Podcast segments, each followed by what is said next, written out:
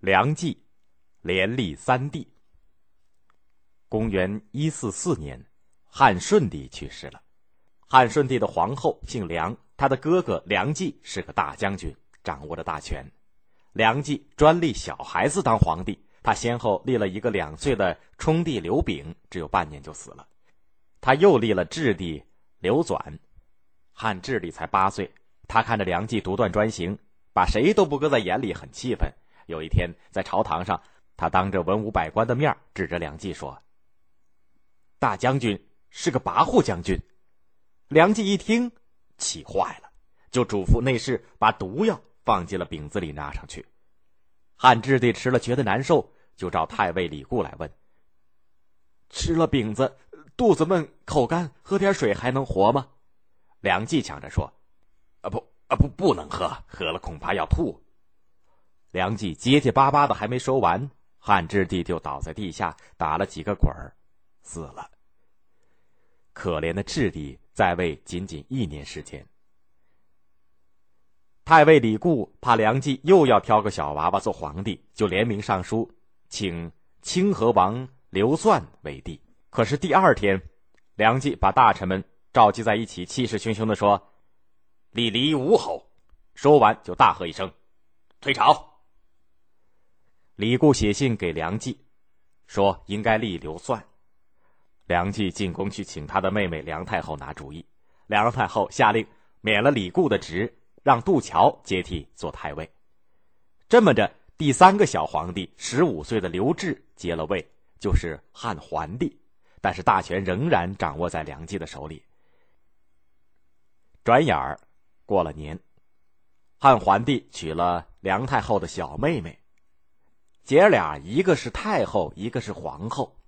梁冀要拿最阔气的聘礼去迎接他的妹妹。杜桥说不能破坏先皇规定下的规矩。梁冀恨透了杜桥。碰巧洛阳发生了地震，有一些人上书说京师地震罪在太尉，梁太后就把杜桥免了职。梁冀趁机请梁太后把李固。投下了监狱。李固的学生们听说老师给逮了起来，就一起到宫门前请愿，要求释放李固。梁太后怕事情闹大，就只好把李固给放了。李固昂着脑袋走出了监狱。洛阳城里满街满巷的人都在直喊万岁。梁冀听说了，就去对梁太后说：“李固笼络人心，不如趁早把他治了。”这一来，李固又被抓了起来。李固受了不少折磨，在狱里自杀了。梁冀又把杜桥也抓了起来，也给逼死在监狱里。公元一五零年，梁太后病死了，朝中的大事还是梁冀一个人说了算。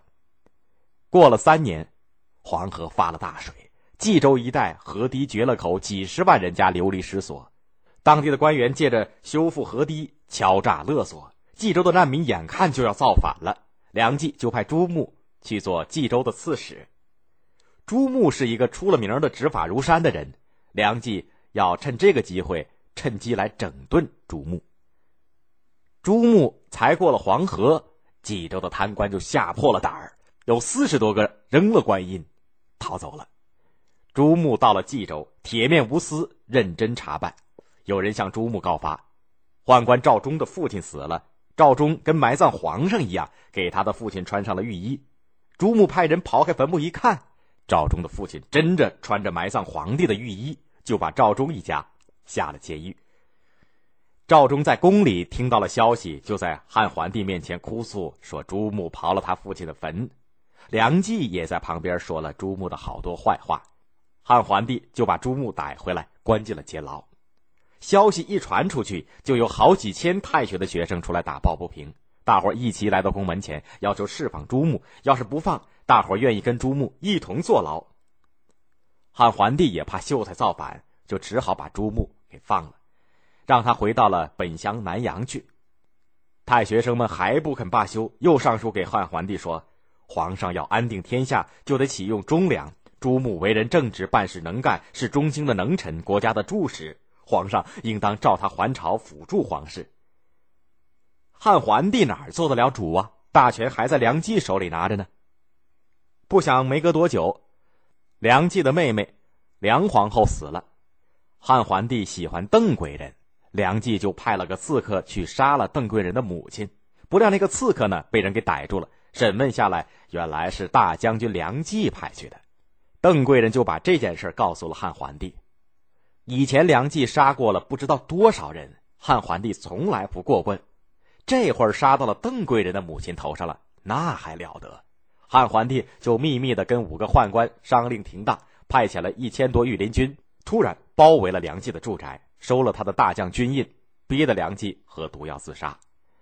梁家的子弟亲属，有的给处死，有的废为平民。跟梁冀相好的大官小官免去了三百多人，朝廷上的官员。差不多都空了。